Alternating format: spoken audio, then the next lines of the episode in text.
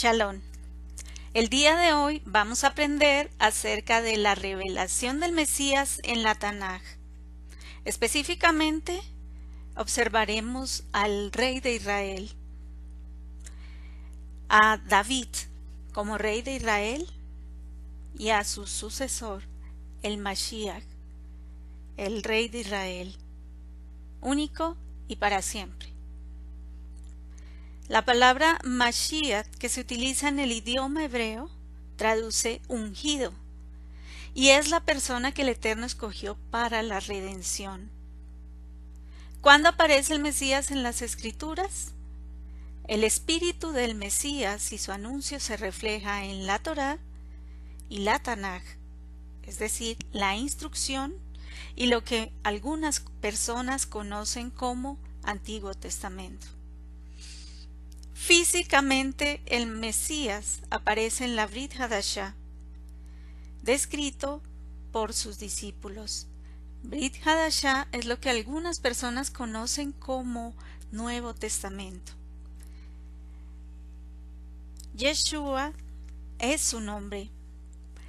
En este recorrido por la escritura sagrada podrás conocer su inminente presencia en cada pasaje. El Mesías en la Tanaj es una promesa y una revelación futura. Aprenderemos sobre la vida de David, el rey más importante que haya tenido Israel, el escogido del Eterno, un hombre conforme al corazón de Elohim, así como el Mesías Yeshua. La promesa de un reinado. Jacob, impartiendo la bendición a sus hijos, a Yehudá le dijo, A ti Yehudá te alabarán tus hermanos, tu mano en la cerviz de tus enemigos, se inclinarán a ti los hijos de tu padre. Cachorro de leones Yehudá, de la presa, hijo mío, has subido. Se agazapa, se echa como león o como leona, ¿quién lo despertará? El cetro no se apartará de Yehudá, ni la vara de gobernante de entre tus pies. Breshit, Génesis 49, 8 al 10. El linaje real del Mesías.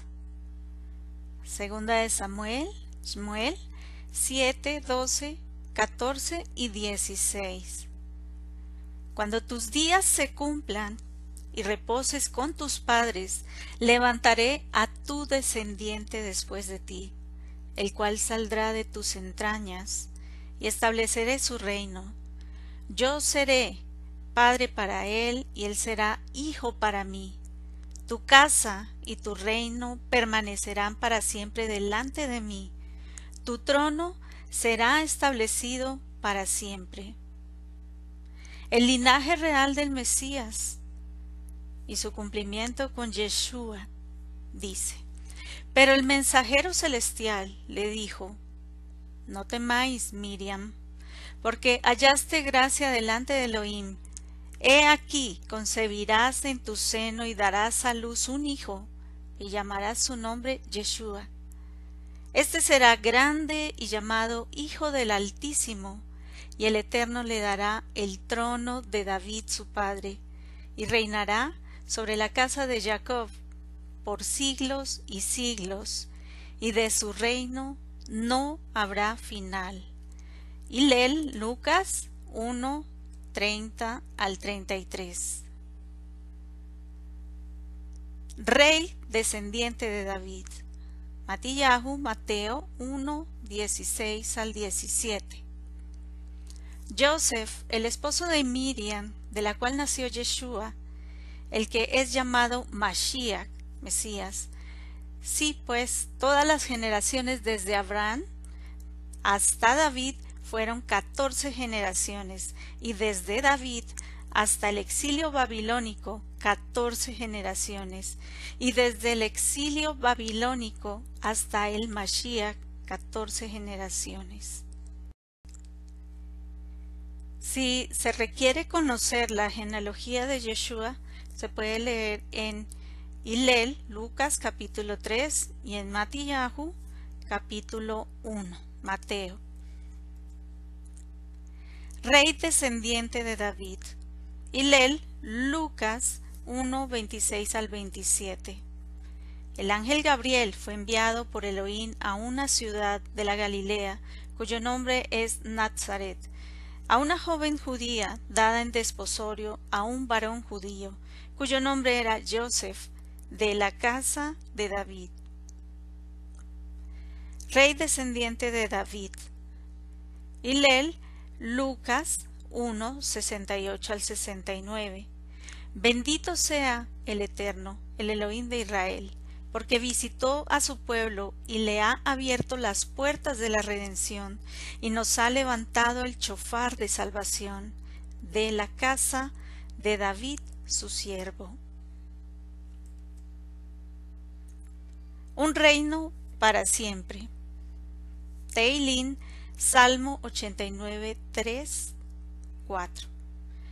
Yo he hecho mi pacto con mi escogido, he jurado a David, mi siervo, estableceré tu descendencia para siempre y edificaré tu trono por todas las generaciones. Un reino para siempre. Yeshayahu, Isaías 9, 7.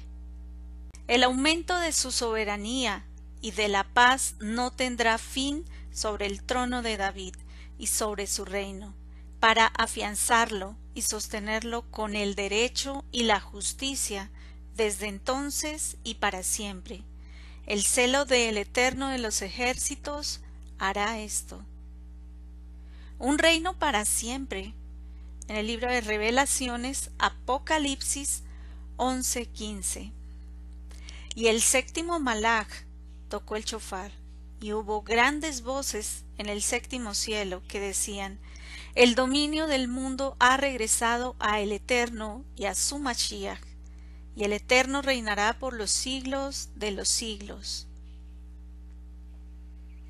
Un hombre conforme al corazón de Elohim. Primera de Samuel, Samuel 13, 14.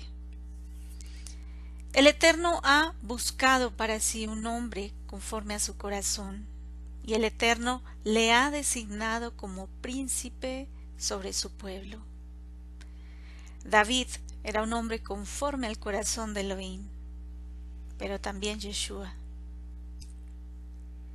Así está escrito en el libro de los Hechos 13:22. He hallado a David, hijo de Isaí, varón conforme a mi corazón, quien hará todo lo que yo quiero.